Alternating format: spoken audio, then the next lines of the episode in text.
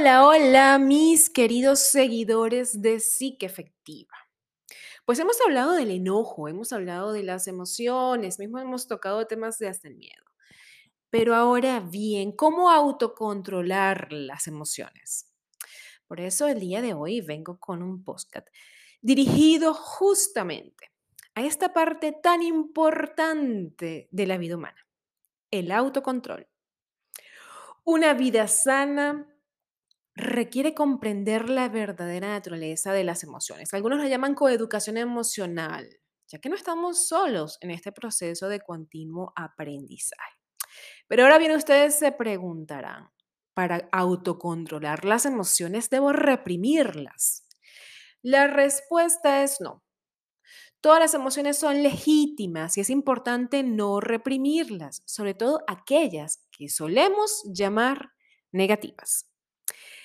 Esta es la razón por la cual la alfabetización emocional representa una parte importante en el camino al éxito. Goleman ya en 1995 exponía que la inteligencia emocional es una alternativa para comenzar a entender la complejidad de los seres humanos que está compuesto por diferentes habilidades, el autocontrol, el autoconocimiento, la automotivación, la empatía y el manejo de las relaciones sociales.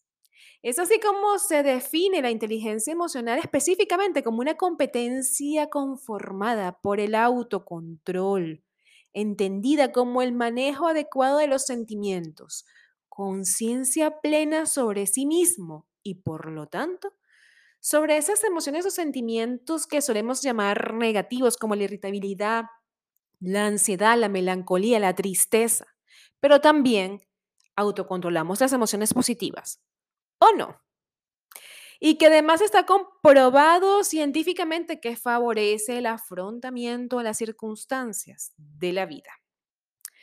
Existen otros autores que hablan sobre lo que es la ecología emocional o la psicoafectividad que dicen que es un paso que va más allá de la inteligencia emocional, pero que se trata del arte de gestionar nuestros afectos de tal forma que la energía emocional que de ellos se deriva se canalicen en dirección al crecimiento y en mejora como seres humanos, a la mayor calidad de nuestras relaciones con las demás personas y a un mayor cuidado de todo lo que nos rodea.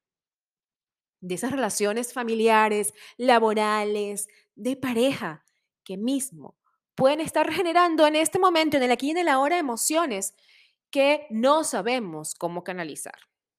Así pues, la capacidad para gestionar nuestras propias emociones y cómo empatizarlo con los demás, cómo transmitirlo con los demás, juega un papel muy importante a la hora de razonar y de reflexionar sobre una situación problemática.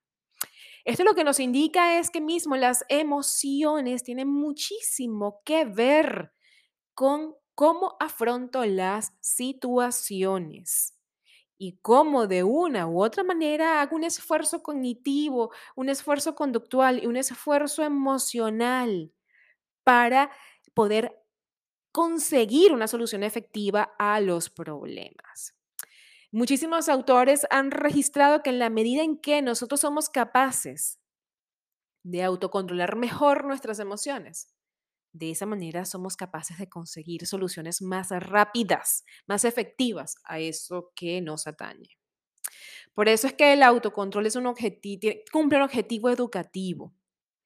Y algo que es importante para hablar de autocontrol, también hay que hablar de la percepción del control que tengo sobre el conflicto. ¿En qué medida depende ese conflicto de mí o no? Percibir el problema, analizarlo, indagarlo, contactar con las diferentes fuentes de información que me permiten entender a qué me estoy enfrentando.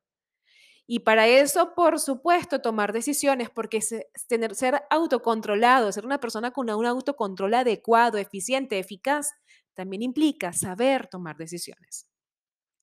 Para favorecer el autocontrol en la cotidianidad, existen diferentes técnicas. Desde aquí podemos mencionar, puedo mencionar una de las más importantes a la hora de enfrentarnos a una situación que nos, que, nos invite a explotar emocionalmente. Son las técnicas respiratorias, la respiración profunda. Me preguntarán por qué. Porque estas técnicas desarrollan la capacidad de control consciente de nuestro cuerpo junto a las emociones. Sus beneficios son diversos. Es como un antídoto para aliviar el estrés. Contribuye a una adecuada oxigenación de la sangre. Permite mejorar los estados de ansiedad, depresión, fatiga, irritabilidad. También contribuye a disminuir la tensión de nuestros músculos y es altamente utilizada como un tratamiento en, las, en los diferentes enfoques del área de la psicología. El autoconocimiento resulta ser otra de las estrategias que los invito siempre, siempre, siempre que realicen, porque el poder identificar lo que siento y lo que pienso facilita que la persona pueda captar esta emoción que debe controlar, para seguidamente dar una pausa, postergar la explosión y posteriormente comunicarla de manera asertiva. Otra técnica que también es importante, además de la relajación, es realizar ejercicio físico, caminar.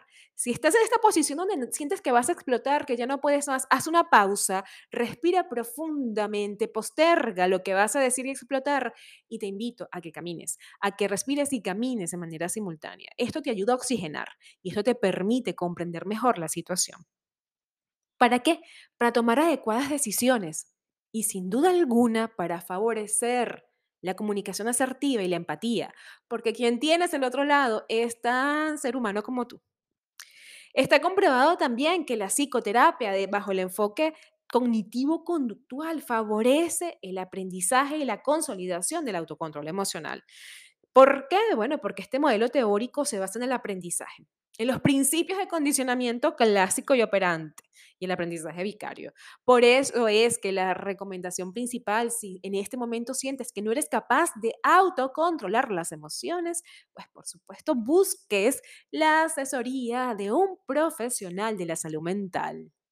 Porque sí, la salud mental siempre será una prioridad. Muchísimas gracias por estar allí al otro lado y comparte esta información si consideras que es útil para la inteligencia emocional, para la educación emocional. Y no olviden que esto va desde que somos pequeños hasta que ya somos adultos. Muchísimas gracias.